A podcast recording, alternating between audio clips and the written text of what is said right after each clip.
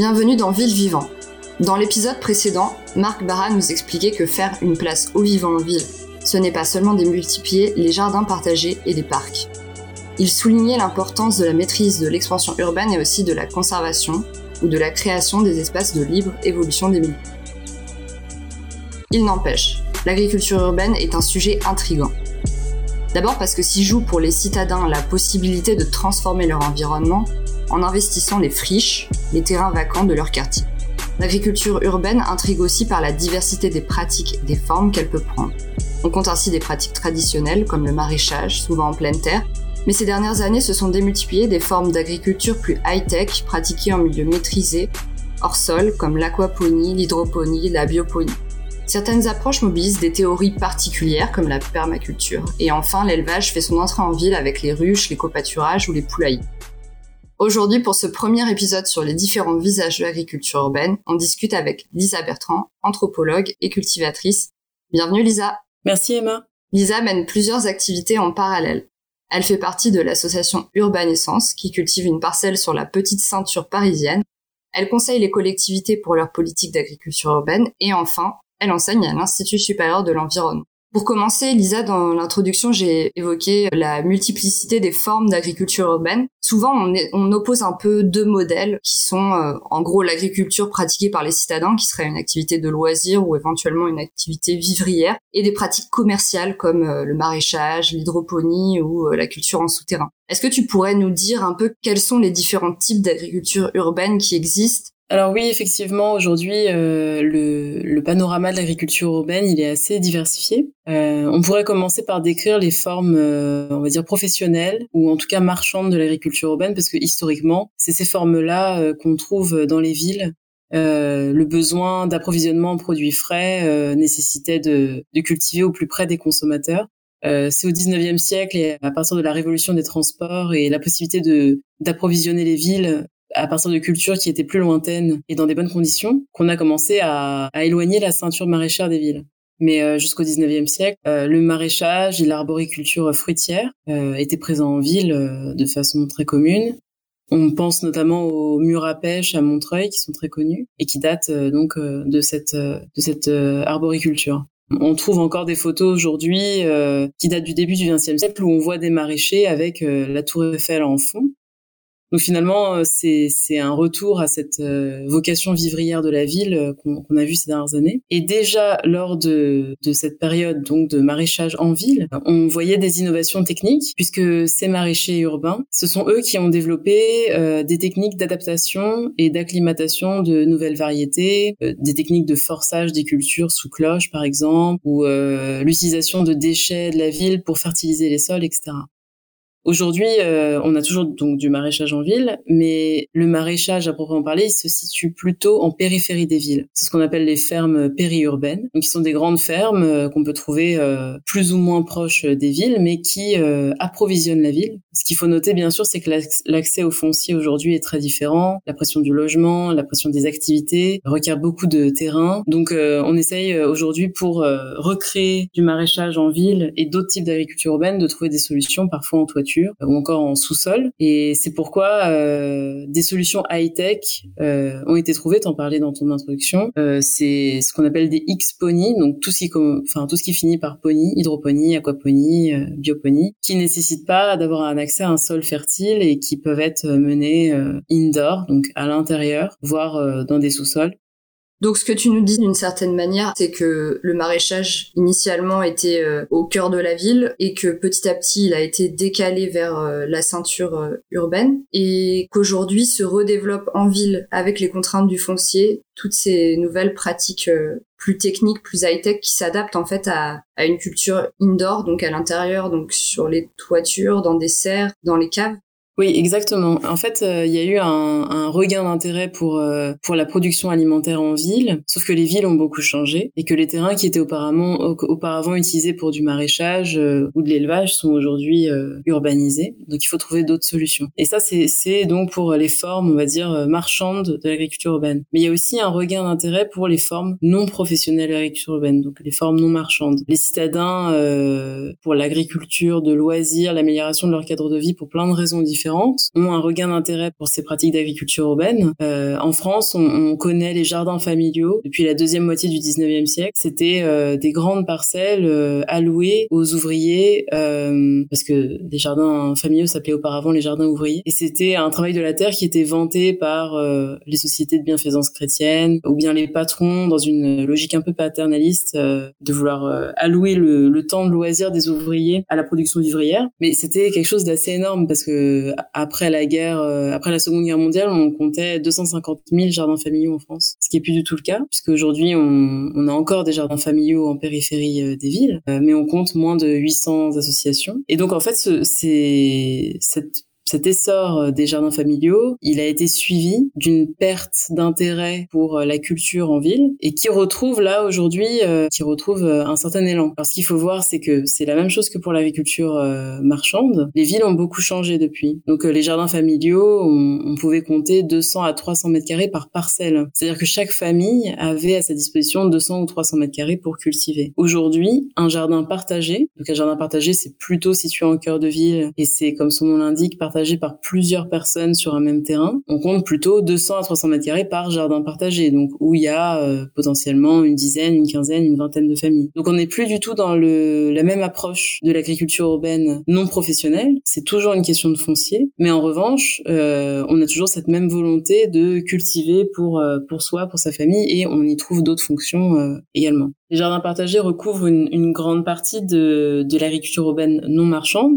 donc celle qui est pratiquée par les, les citadins sur leur temps de loisir. Mais aujourd'hui, il y a aussi d'autres formes d'agriculture urbaine de ce type. On parle de poulailler participatif ou de vergers euh, cultivés en collectif, de ruchers aussi euh, cultivés en collectif. Aujourd'hui, les villes, elles, elles, ont toutes des initiatives de ce type-là euh, qui émergent de la part des citadins la plupart du temps.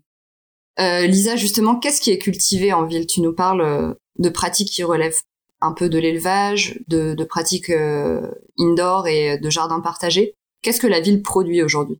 Alors, la ville, toujours dans cette distinction entre agriculture urbaine marchande et non marchande, la ville a ses spécificités en ce qui concerne l'agriculture. Pour l'agriculture urbaine marchande, ce qu'il faut voir, c'est que euh, le, le, maraîchage de type classique, c'est-à-dire cultiver des pommes de terre ou des oignons ou des carottes en ville, euh, ça présente très rarement un intérêt, puisque euh, l'intérêt économique sur une petite surface pour des produits comme ça euh, qui, qui sont vendus pas très cher, ça n'a pas, enfin voilà, c'est pas forcément ce qu'on veut développer. En revanche, on va avoir beaucoup de ce qu'on appelle des produits à forte valeur ajoutée. Donc c'est pour ça qu'on voit en ville beaucoup la culture de micro-pousses ou encore la culture de fraises ou encore la culture de champignons. C'est des produits qui, en fait, par rapport au volume et au tonnage euh, produit euh, se vendent assez cher et donc peuvent être produits sur petite surface euh, en étant rentables. Après, en ce qui concerne les formes d'agriculture urbaine non marchande, c'est très différent puisque là, ce sont des gens qui cultivent pour leur propre consommation ou pour, de façon un peu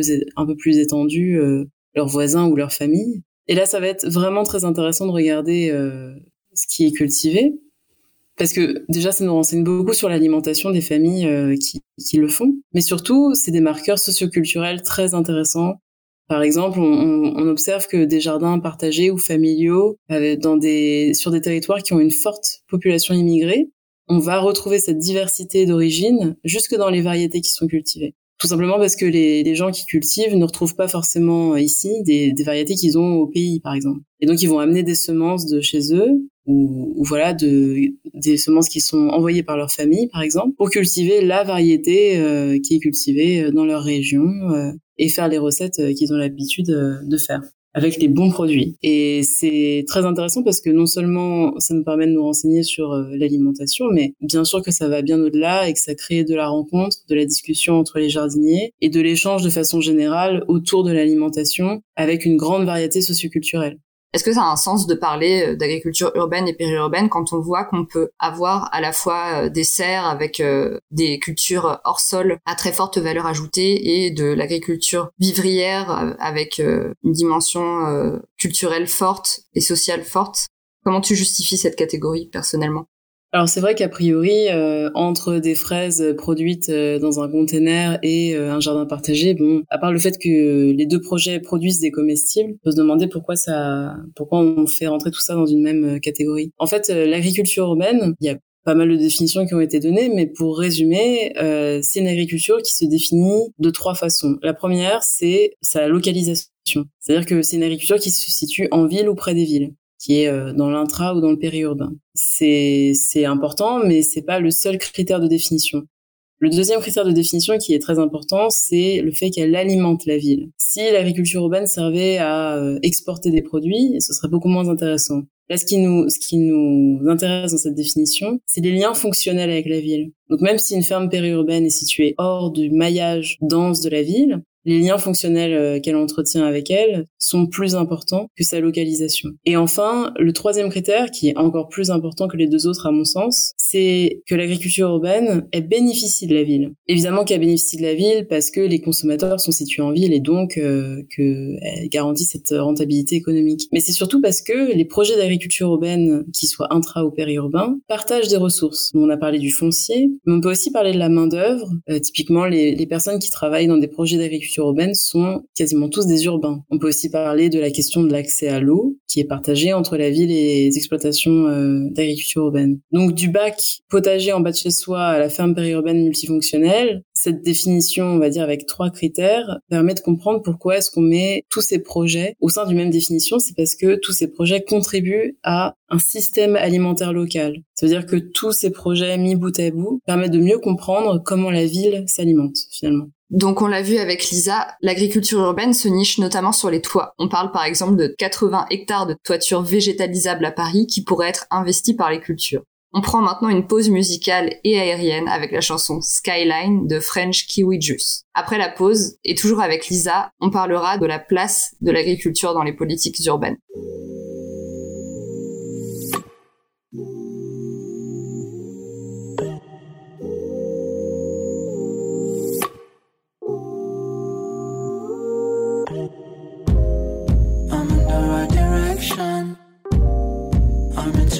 Ocean, traveling in slow motion, paddling with no question, early morning with the sun, not yet burning innocent, I trying to be a good son, myself 100%. Oh.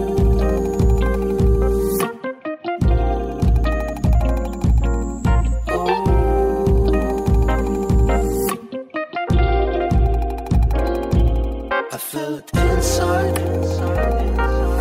wanna reach that. It's somewhere inside. I wish you reach that.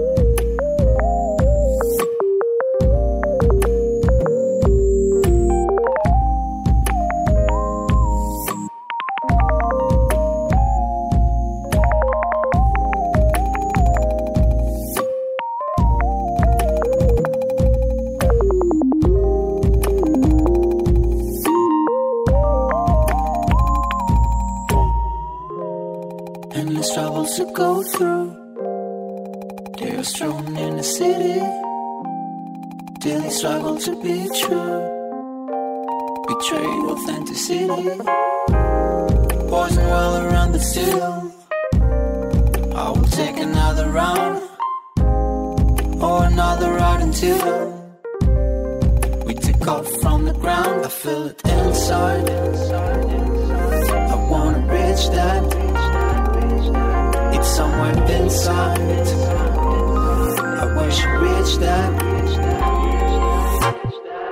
that skyline.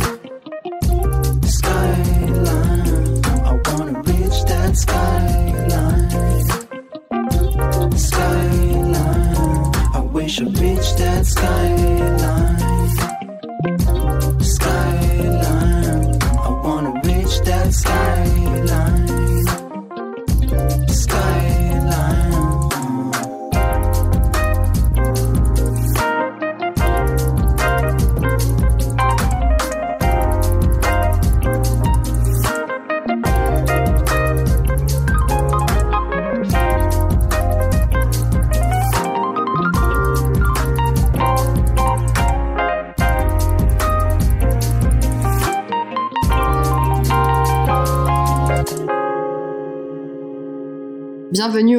Arrivants sur Cause Commune. Vous êtes dans Ville Vivant et on parle d'agriculture urbaine avec Lisa Bertrand. Est-ce que vraiment dans l'agglomération parisienne, l'agriculture urbaine contribue à nourrir les habitants?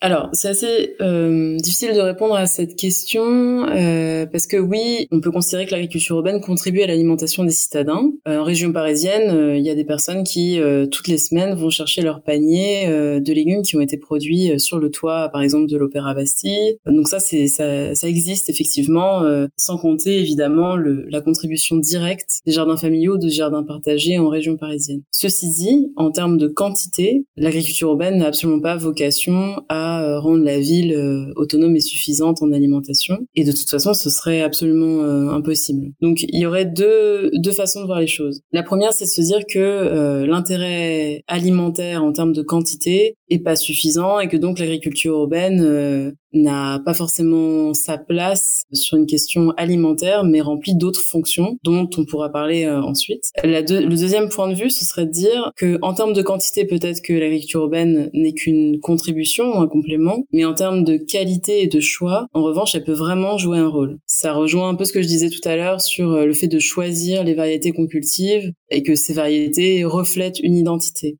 On peut aussi parler de certains produits qui sont produits en ville et qui ont un intérêt gustatif lorsqu'ils sont consommés tout de suite. Je pense notamment à la culture de safran ou euh, à la culture de, de fraises fraîches euh, qui sont ensuite utilisées directement dans un restaurant par exemple. Donc l'autonomie alimentaire des villes, elle ne sera pas atteinte clairement avec l'agriculture urbaine. Non seulement c'est irréalisable, mais même je dirais c'est non souhaitable parce que en France on a une agriculture rurale qui est nécessaire, qui est viable. L'agriculture urbaine, elle est vraiment mais elle, euh, elle a des fonctions autres, notamment l'idée de permettre de relier des citadins aux problématiques agricoles. C'est une, une idée qui est très portée par l'agriculture urbaine, et, euh, et l'agriculture urbaine a plutôt cette vocation-là de faire un pont vers la ruralité finalement.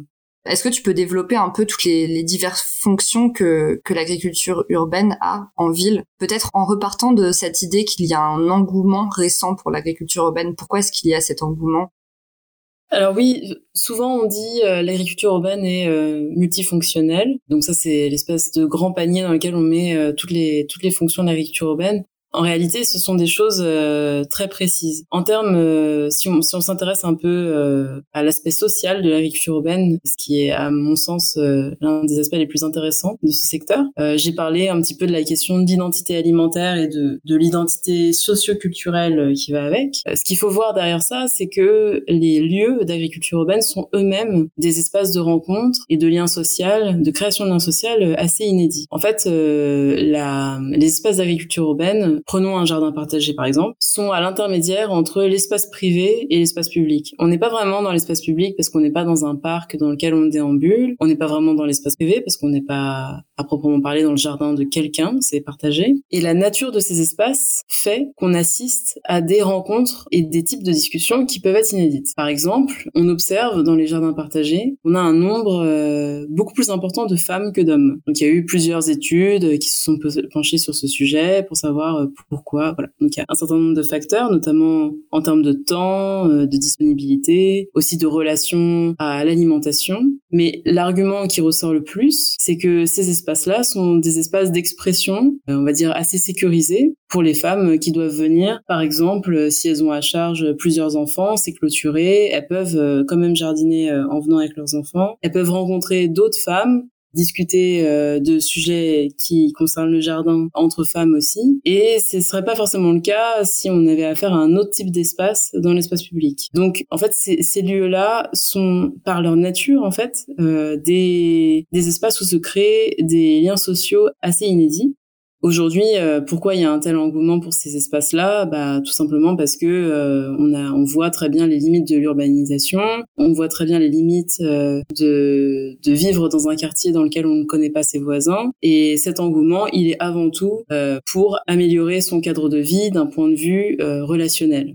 Ceci dit, euh, l'amélioration du cadre de vie, elle est aussi esthétique, paysagère, et ça rentre aussi dans les motivations principales des personnes qui s'investissent dans des projets d'agriculture urbaine, de pouvoir améliorer leur quartier, même en termes de verdure, de fraîcheur. Et pourquoi, pourquoi est-ce que ça fait sens particulièrement aujourd'hui? Parce que, comme Marc Barra en parlait, les espaces végétalisés en ville sont aujourd'hui indispensables pour lutter contre des épisodes de canicule, les îlots de chaleur, la prévention et la valorisation des déchets urbains, la valorisation de la biodiversité. En fait, ces lieux-là végétalisés, donc d'agriculture urbaine, ça rentre dans cette catégorie, permettent d'avoir une ville en bonne santé. Et donc, des citadins qui vivent également en bonne santé, parce qu'ils ont besoin de ce contact avec une nature, avec une fraîcheur et avec, euh, avec les autres finalement. Donc tous ces critères-là font que l'agriculture urbaine, on y vient, en tout cas en tant que participant euh, de loisirs, on peut dire, on y vient parce que euh, on a besoin de, de nature et de contact avec les autres davantage que de produire sa propre alimentation, même si ça, ça joue un rôle également, bien sûr.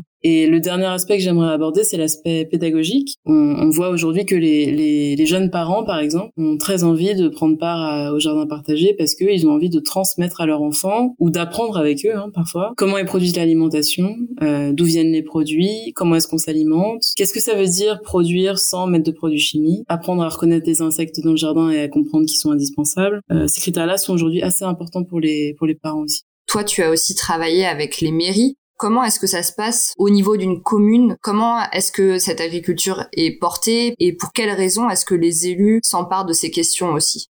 C'est vrai que les élus s'y intéressent bon, depuis plusieurs années et puis de plus en plus et ont envie de porter les des programmes forts aujourd'hui, mais quelle que soit la, famille euh, politique. Alors déjà, je pense qu'il y a un, un enjeu fort, c'est euh, la demande de la part des citadins. Il faut bien voir que les projets d'agriculture urbaine, ils, ils, ils peuvent euh, émerger de la pure volonté des citadins par le biais de dispositifs comme par exemple le budget participatif. Donc dans beaucoup de villes aujourd'hui, on a un budget participatif qui permet aux résidents de proposer des idées et si ces idées sont votées par le plus grand nombre, eh bien, euh, il y a un budget qui est alloué pour réaliser le projet dans quasiment tous les budgets participatifs que j'ai pu voir, les projets d'agriculture urbaine arrivent en tête des votes. Donc c'est que cette demande, elle est extrêmement forte pour toutes les raisons dont on a parlé juste avant. Et donc les élus euh, bah, répondent à la demande des citadins, hein, tout simplement. Mais de façon plus générale, euh, les élus font face à, à, à des enjeux euh, de santé publique, de justice alimentaire aussi. La justice alimentaire, euh, c'est euh, le fait que tout le monde, quel que soit son revenu, puisse avoir accès à une alimentation de qualité mais aussi une question d'attractivité des villes. Et ça, c'est, euh, ça va croissant, on va dire, avec le temps. Donc tous ces, toutes ces nécessités finalement pour les élus. Je dis pas que l'agriculture urbaine est la, est la, solution à tous ces enjeux, mais en tout cas ça peut commencer à être une, une réponse. Parce que en remaîtrisant l'alimentation, en faisant de la pédagogie, on contribue à une, une alimentation saine à moindre coût, mais aussi on rend les villes plus attractives. Et ça pour les élus c'est euh, c'est très important d'avoir des villes qui sont agréables à vivre. Est-ce que tu peux nous, raconter peut-être, faire le récit de, de toi, euh, une expérience que tu as eue avec une commune de mise en place d'un site d'agriculture urbaine ou de projet qui t'a semblé intéressant? Oui, alors j'ai travaillé pendant trois ans auprès euh, de la mairie de Gennevilliers, dans les Hauts-de-Seine. J'étais chargée du développement de l'agriculture urbaine, tout simplement. Et donc on a développé un programme assez fort euh, d'aménagement du territoire euh, avec cet objectif en tête. Donc là, l'agriculture urbaine, elle était pensée plutôt comme une, une, agriculture urbaine non marchande, donc plutôt à disposition des citadins. Sinon, on aurait pu mettre à disposition aussi du foncier pour que des entreprises s'installent, ce qui est tout à fait faisable aussi et ce que beaucoup de villes choisissent de faire. Là, l'idée, c'était d'avoir au moins un jardin partagé par quartier, plus euh, d'autres projets d'agriculture urbaine euh, toujours gérés en collectif. Et moi, il y a un projet que j'ai trouvé euh, très intéressant. On devait faire un jardin partagé dans un quartier qui s'appelle le quartier du Fossé de l'Aumône. Et c'est un quartier euh, qui est assez petit. En fait, les, les choix sont assez restreints parce qu'il faut trouver un terrain pour pouvoir faire euh, un jardin partagé. Et comme, comme on l'a dit, le gros problème de l'agriculture urbaine, c'est l'accès au foncier. Le problème principal. Donc, je cherchais, en fait, je prospectais pour trouver une petite friche, un petit site pour faire, pour faire un jardin. Et puis, il faut en plus que ce soit une parcelle qui appartienne à la ville ou en tout cas euh, que l'on puisse euh, mettre à disposition des habitants. Donc euh, voilà, il y a plusieurs critères à prendre en compte. Mais surtout ce quartier, je le trouvais vraiment intéressant parce que il se situe à l'interface d'un espace de grands ensembles avec des logements sociaux et d'un plutôt d'un petit quartier de pavillons, pavillons avec des jardins. Donc on se dit bon, peut-être qu'ils participeront pas au jardin partagé. Mais dans l'objectif d'une de créer de la mixité sociale ou en tout cas du lien social entre les différents quartiers, l'idée c'était de trouver un terrain qui soit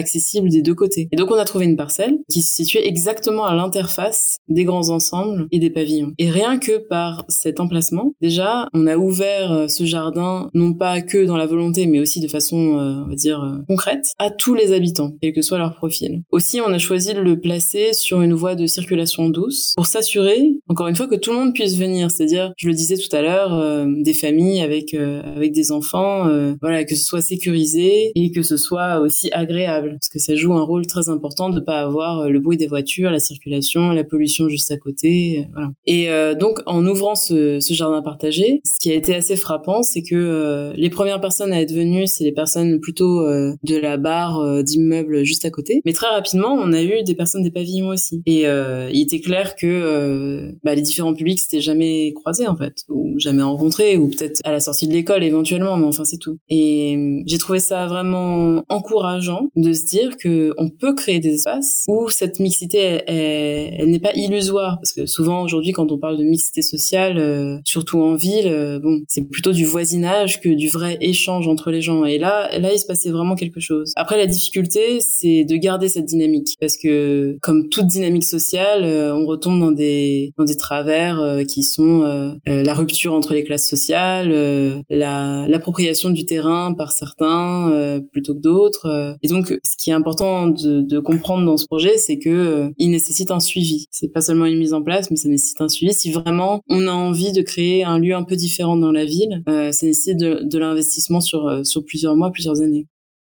Comment est-ce que tu qualifierais le lien des, des habitants qui viennent ici de, de divers euh, types d'habitats et donc de divers classes sociales, comme tu l'as souligné, euh, avec le jardinage en fait? Tu disais que ce qui est le plus important pour les habitants, c'est d'avoir cet espace, éventuellement d'avoir euh, de créer un accès à des produits introuvables dans le commerce. Mais quel est ce rapport à la terre et aux plantes en fait que tu as pu observer chez, chez les participants sur les sites en agriculture urbaine? Alors déjà, ce qui est assez marrant d'observer, c'est que tout le monde vient au jardin pour des raisons différentes. Alors il y a ceux qui viennent vraiment pour jardiner, et en général c'est euh, les personnes qu'on identifie très rapidement parce que quand on parle de jardin, tout de suite ça les intéresse et ils ont envie d'avoir une parcelle ou de participer à la culture collective, peu importe, mais ils ont envie de jardiner. Mais on voit aussi plein de gens qui viennent au jardin sans jardiner du tout, et ça, ça représente peut-être euh, parfois 50% des gens qui viennent au jardin. Mais ils vont venir faire d'autres choses, ils vont venir s'occuper du compost par exemple, ou aider à bricoler aussi. Le bricolage, ça peut être aussi euh, une, une, activité euh, qui fait venir beaucoup de gens au jardin partagé, parce que la, la part de bricolage dans l'entretien d'un jardin partagé, en fait, est énorme, parce qu'il faut construire les bacs, la cabane de jardin, utiliser parfois des gros outils, etc.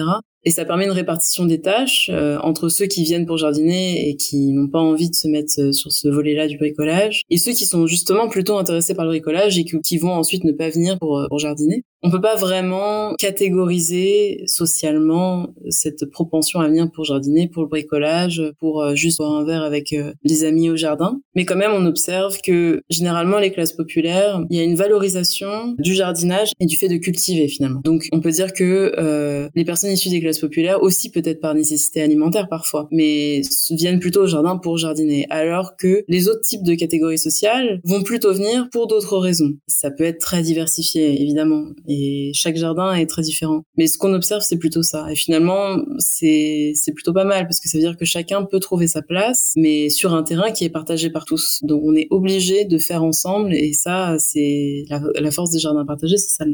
Tu parlais des associations tout à l'heure, des associations qui portent des jardins partagés, et puis maintenant tu parles euh, du, de l'aspect euh, commun des jardins. Est-ce que tu peux nous dire un peu quelles sont les modalités en fait euh, très pratiques et peut-être juridiques de, de l'occupation de ces espaces? Alors il y a autant de modèles juridiques euh, que de types de jardins. On va dire que les jardins familiaux sont déjà euh, très bordés en termes juridiques. C'est des parcelles qui appartiennent à une collectivité en général et qui sont louées pour le coup. Donc euh, les occupants ou les ou l'association des occupants signent un bail et euh, c'est euh, une location évidemment à un, loyer très modique, hein. mais c'est quand même une location à la collectivité. Les jardins partagés généralement ce qui se passe, c'est que la ville, bon, la ville, ça peut être aussi le département ou ça peut même être un bailleur, un bailleur social par exemple. Mais généralement, ce qui se passe, c'est que la collectivité met à disposition du foncier, donc une parcelle, et euh, va demander aux habitants qui a envie euh, de faire part de ce projet, et soit immédiatement, soit un peu plus tard, euh, va demander à ce qu'il y ait une association qui soit créée. De cette façon, la, la collectivité peut signer une convention avec l'association de mise à disposition de ce foncier ce qu'il faut voir, c'est que ces, ces conventions sont toujours précaires. Elles sont toujours d'une durée limitée et elles peuvent être cassées si la ville euh, ou la collectivité, euh, de façon générale, décide de reprendre le terrain pour faire une construction, par exemple. Mais c'est déjà un document juridique qui autorise les habitants du quartier, formés en association, donc en une personne morale, d'investir les lieux et de s'installer. Donc les, collectivités gardent la main sur ce foncier d'une certaine manière. C'est une manière de, rester euh, en maîtrise des évolutions de, la commune et de pas avoir d'appropriation euh, des terrains par les habitants.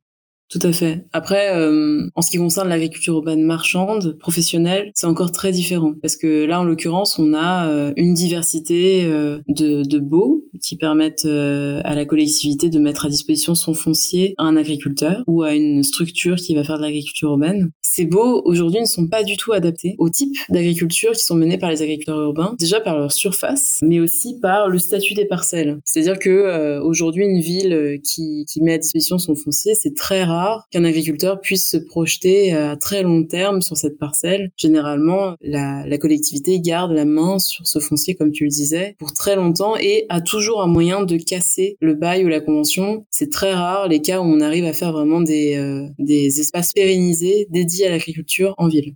Tu nous as principalement parlé de, des raisons pour lesquelles les élus mettent à disposition des terrains pour les habitants. Mais pourquoi est-ce que les élus dégagent du terrain pour euh, l'agriculture marchande? Les élus ou les, politiques, euh, les politiques publiques? Tout simplement parce que euh, les élus sont préoccupés par la résilience alimentaire des villes et ont envie d'encourager l'expérimentation, l'innovation sur ce domaine. Mais ce qu'il faut voir aussi, c'est que les acteurs de l'agriculture urbaine professionnelle, généralement, ne font pas que la vente de produits. C'est-à-dire qu'une structure qui va s'installer euh, en Ile-de-France, par exemple, c'est très rare que son modèle économique ne soit basé que sur la vente de ses produits. Ça peut avoir une part importante, mais c'est quasiment toujours complété par la tenue d'ateliers, euh, l'accueil du public, et donc des activités proposées au public qui peuvent intéresser les élus. Par exemple, un accueil à la ferme ou euh, une initiation à la culture de champignons en sous-sol, ça va tout à fait faire partie du programme de la structure d'agriculture urbaine et ça peut être ça qui peut aussi intéresser les élus qui ont envie de proposer à leurs habitants des activités de ce type. Au début de l'émission, tu parlais aussi de, de, ce dont bénéficie euh, l'agriculture urbaine grâce au milieu urbain. Tu parlais de circuits courts.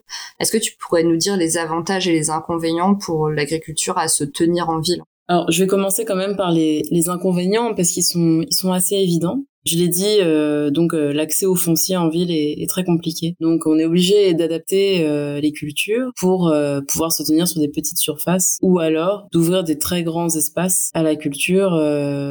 mais ça c'est plutôt du côté de la volonté des, des collectivités et des élus. L'autre des avantages qu'on peut qu'on peut avoir, c'est le contrôle de la contamination des sols. Donc ce qu'il faut savoir, c'est qu'en ville tous les sols ne sont pas contaminés, mais en général quand même un sol urbain va être plus contaminé qu'un sol rural avec certains composants. Donc on est obligé de contrôler cette contamination et s'il y a contamination, de la contourner ou euh, de, de prendre des mesures pour cultiver autrement. C'est pour ça qu'on a beaucoup de projets qui se font hors sol, c'est-à-dire dans des bacs, etc. Mais ce qu'il faut voir aussi, c'est que euh, c'est pas du tout un frein à certains projets. Déjà parce que il y a des fois où aussi le sol n'est pas pollué. Et puis euh, parfois euh, cette pollution est minime et donc on va pouvoir la contourner euh, grâce justement à bon, de la culture au sol, hors sol, mais aussi en adaptant les variétés qu'on va cultiver qui fixent plus ou moins les polluants. Et donc il faut avoir une certaine flexibilité dans ces cas-là dans le choix de ces cultures.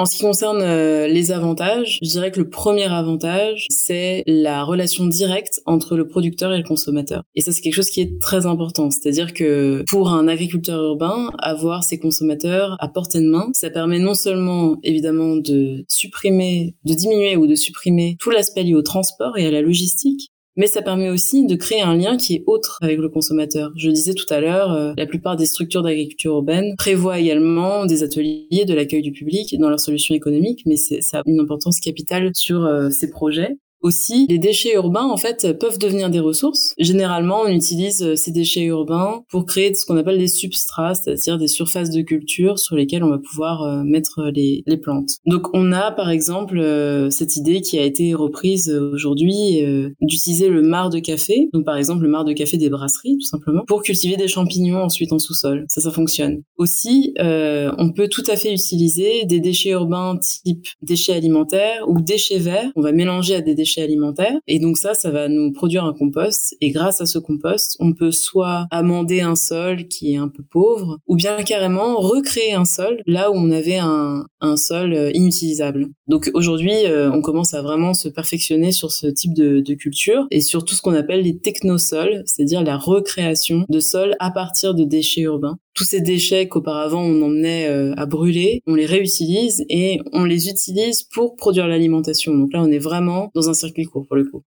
Merci Lisa. On va prendre une nouvelle pause musicale avec Kali Hutchis, Tyler the Creator et Bootsy Collins qui nous rappellent qu'après l'orage, les fleurs s'épanouissent. On écoute donc After the Storm et après la pause, on parlera de l'expérience de cultivatrice de Lisa.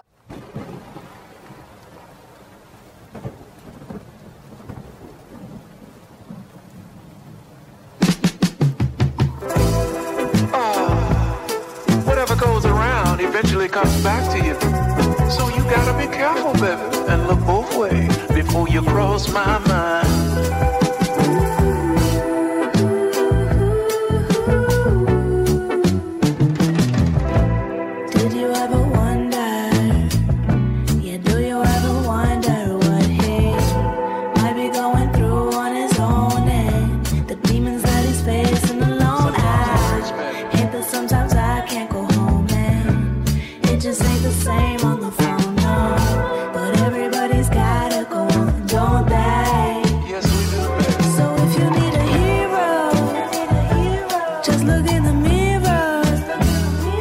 no one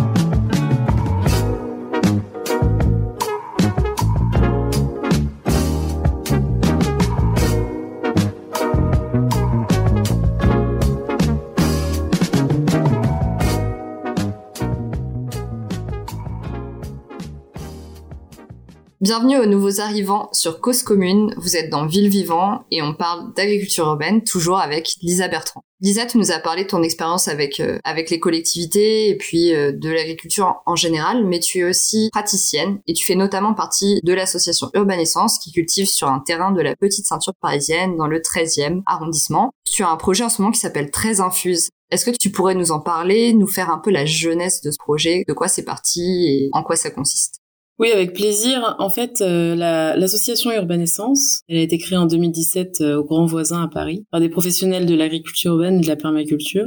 Et l'idée de cette association, c'est de reconnecter les citadins non seulement à la nature, mais aussi entre eux au travers de ce contact avec la nature. Et ça contribue à la naissance d'une ville en transition que je décrivais tout à l'heure. Donc au sein de cette association, on, met en pratique ces principes-là et puis on, en fait, on, on a des sites qu'on appelle des sites pilotes où on fait des expérimentations et euh, lors de l'appel à projet Pariculteur en 2019, c'est un appel à projet de la ville de Paris pour euh, mettre à disposition des friches euh, à des professionnels de, de l'agriculture urbaine, on a repéré cette parcelle de la petite ceinture.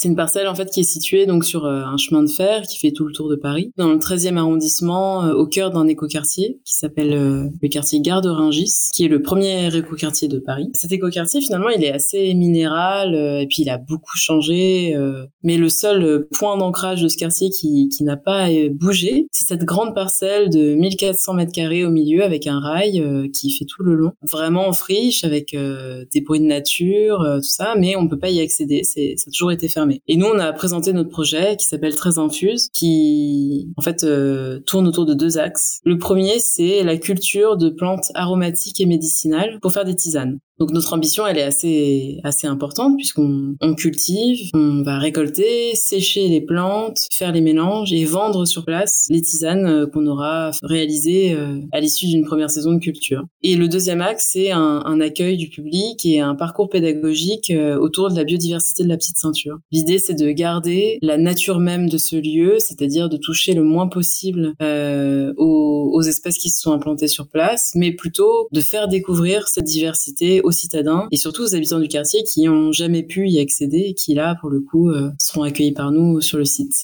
Donc pour réussir euh, ce projet, on, a essayé de mettre toutes les chances de notre côté en, s'associant tout de suite, dès la conception, avec le centre euh, du quartier, le centre socioculturel du quartier qui s'appelle Maison 13 Solidaire et qui accueille les différents publics du quartier pour des activités et qui est vraiment mitoyen, c'est-à-dire que leur fenêtre donne sur la parcelle. Donc ça paraissait tout à fait naturel de s'associer avec eux. Et on s'est aussi associé avec euh, une microbrasserie qui s'appelle Silky, qui est présente dans le 13e arrondissement et euh, qui plante euh, du houblon sur cette parcelle en complément de nos plantes à tisane. Il me semble que toi, tu es un peu intéressé par la permaculture. Est-ce que tu pourrais nous en dire un peu plus? Et comment est-ce qu'on lit en fait sur un site biodiversité et agriculture alors qu'a priori, l'agriculture possède quand même d'un choix des essences et d'un travail du site qui laisse peu de place à la libre évolution dont parlait Marc dans le premier épisode? Oui, alors ce qui est, ce qui est très intéressant euh, dans ce travail euh, avec euh, avec les autres membres de l'association Urbanescence, c'est qu'on a vraiment réfléchi à ce projet avec une petite idée en tête. L'idée c'était quand même de produire des tisanes, mais en se disant on va vraiment calquer notre projet sur la morphologie de ce terrain et sur les espèces qui sont déjà présentes. En fait, la permaculture, bon, on met beaucoup de choses aujourd'hui sur sous ce nom-là, mais c'est avant tout une aide pour concevoir un espace et créer des synergies dans cet espace qui permettent de, euh, de s'en occuper le moins possible entre guillemets, c'est-à-dire euh, de créer des, un système clos où les interactions entre les différentes espèces et les différents espaces deviennent naturelles et fonctionnent bien. Là, par exemple, euh, sur ce terrain-là, on on avait vraiment une délimitation, c'est-à-dire que c'est une parcelle qui est rectangulaire avec une partie très ensoleillée qui est plutôt la partie nord du site et une partie plutôt à l'ombre, en dessous du rail, qui est plutôt la partie sud. Donc déjà, on s'est basé sur euh, cette distinction-là. On s'est dit bon bah les cultures, on va les faire sur la partie exposée, et puis euh, tout ce qui est euh, friche,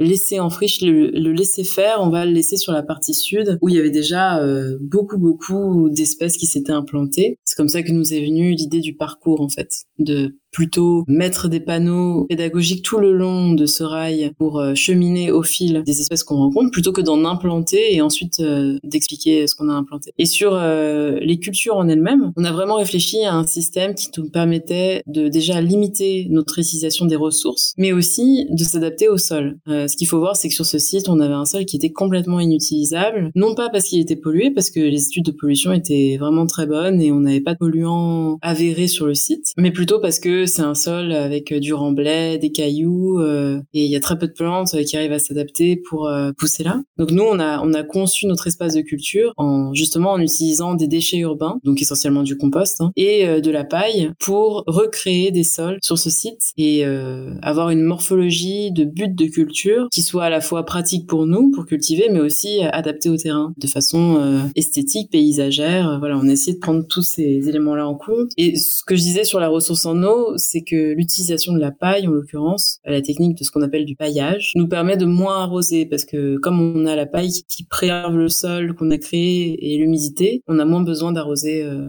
d'arroser les plantes. Après, en ce qui concerne le choix des plantes elles-mêmes, on a vraiment regardé euh, tous ces aspects-là, mais on a aussi pris en compte ce qu'on voulait faire comme type de tisane, c'est-à-dire que les, les choix des plantes, ça a été d'une part, bon bah quel sol on va avoir, quel type de sol on va réussir à créer, à quelle fréquence on va pouvoir s'en occuper. voilà, ça nous restreint un peu le choix des plantes. Et puis après, on a réfléchi aux différentes tisanes que nous on aimerait proposer et on, on a sélectionné comme ça euh, six variétés qui sont celles qu'on plante dans nos buts de culture. Et Lisa, toi, tu es, tu anthropologue de formation et tu nous parlais du lien de ce projet avec euh, le centre euh, socioculturel euh, Maison 13, mais aussi la microbrasserie. Comment vous avez créé des liens avec les habitants? Parce que, comme tu le décrivais, cette parcelle, elle se tient dans un quartier et elle a aussi pour vocation à être un espace accessible pour les gens alentours. Comment ça se passe précisément?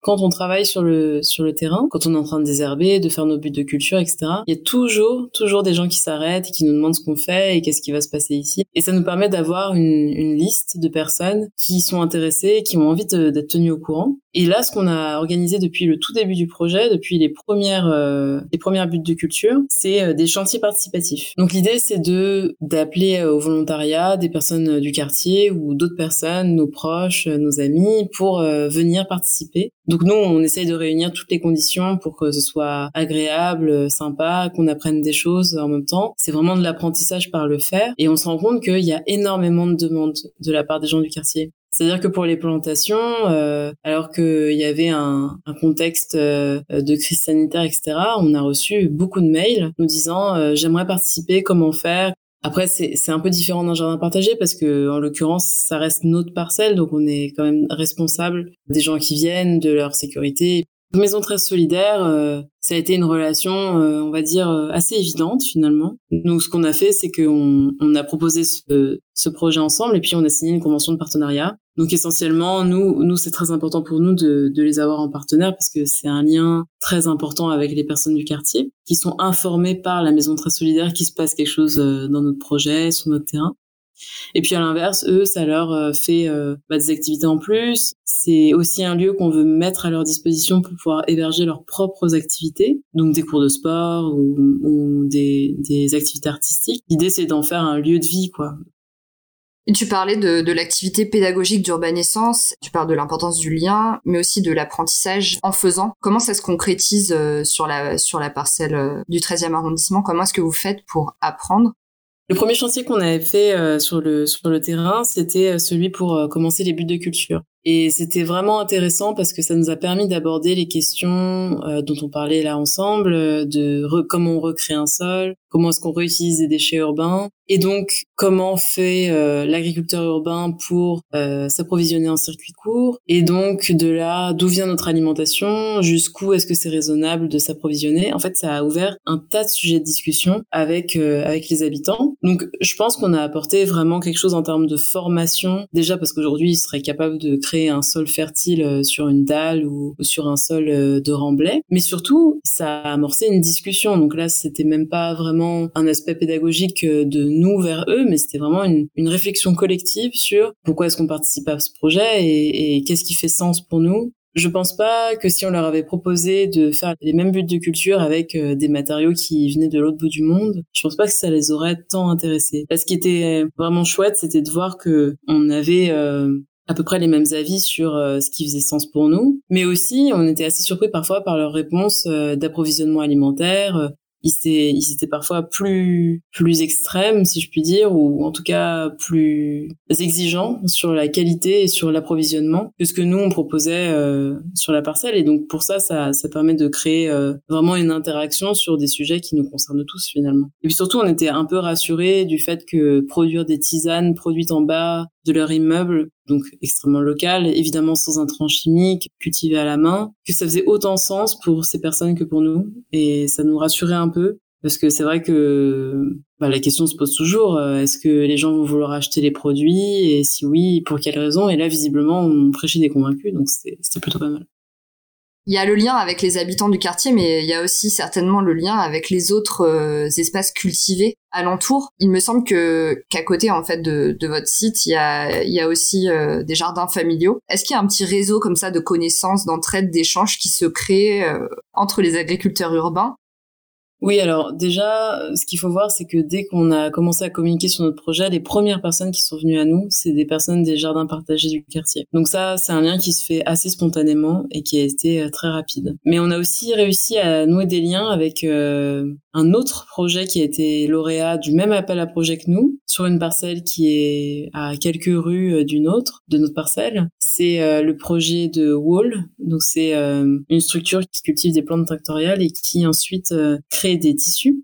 Et hum, on est en train de réfléchir en ce moment aux moyens euh, de mutualiser nos ressources, que ce soit en termes d'outils, mais également de personnes. C'est-à-dire que l'objectif, c'est aussi créer de l'emploi et donc euh, pouvoir euh, éventuellement embaucher quelqu'un sur Très Infuse euh, qui s'occupe des cultures, mais pourquoi pas un emploi partagé avec cet autre site? Pour l'entretien des deux sites, ça, ça ferait tout à fait sens. Et puis, de plus en plus, on crée des connexions entre nos sites. C'est vraiment assez intéressant de créer un petit écosystème de quartier parce qu'on a tout à y gagner finalement. Il n'y a pas vraiment d'enjeu de concurrence, on propose pas les mêmes produits et on a tout intérêt à mutualiser par exemple euh, l'achat de, matériaux. Et c'est ce qu'on s'apprête à faire avec notamment une plateforme de compostage du 13e arrondissement il y a souvent besoin de broyat, donc c'est des petits copeaux de bois issus de l'élagage des arbres. Ça permet d'équilibrer les composts. Et nous, on en a beaucoup besoin aussi. Et donc là, on, est en train de réfléchir à un, approvisionnement commun. Donc ça veut dire mutualiser euh, l'espace de stockage, euh, mais aussi euh, les finances, pour que tout le monde s'y retrouve et qu'on puisse avoir une seule livraison pour,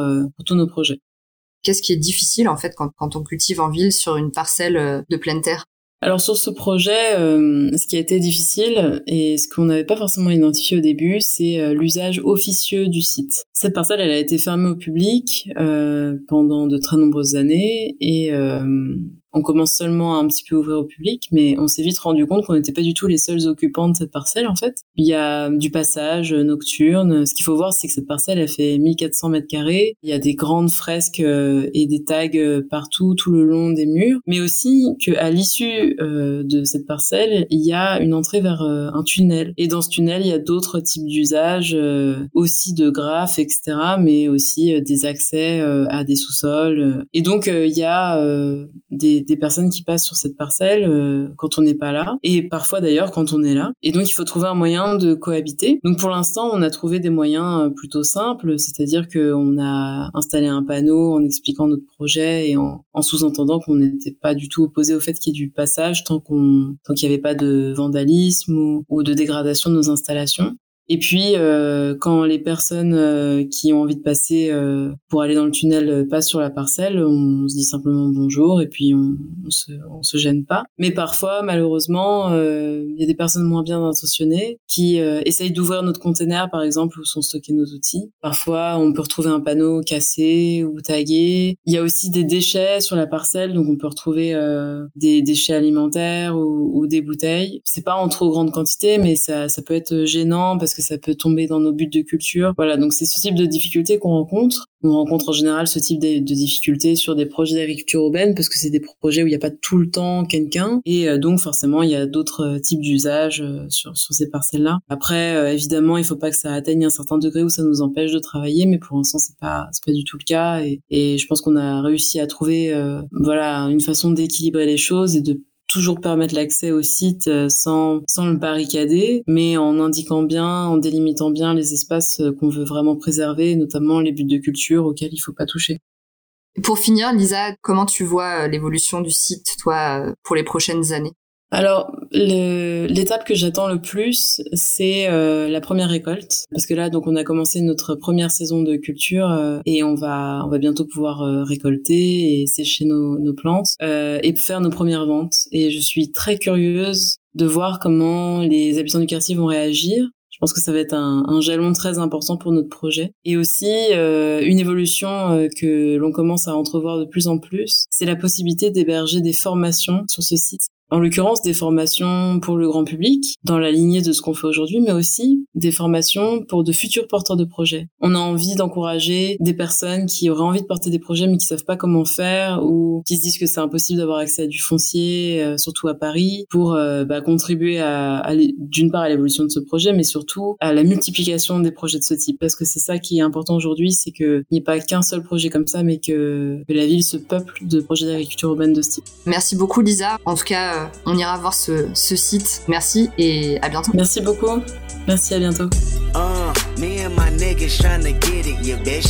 Yeah, bitch. Hit that house, like, tell me, is you with it, yeah, bitch? Yeah, bitch. Home invasion was persuasive. Was persuasive. Was persuasive. From nine to five, I know it's vacant, yeah, bitch. Yeah, bitch. Dreams of living life like rappers do. Like rappers do, like rappers. Back when condom rappers wasn't cool. They wasn't cool, they wasn't. I fucked Sherane and went to tell my bros. Tell my bros. Tell my then Usher Rain and Let It Burn came on. That burn came on, that burn came on. Hot sauce all at night, I rhyming, yeah, bitch. Yeah, bitch. Park the car, then we start rhyming, yeah, bitch. Yeah, bitch. The only thing we had to free our mind. Free our mind.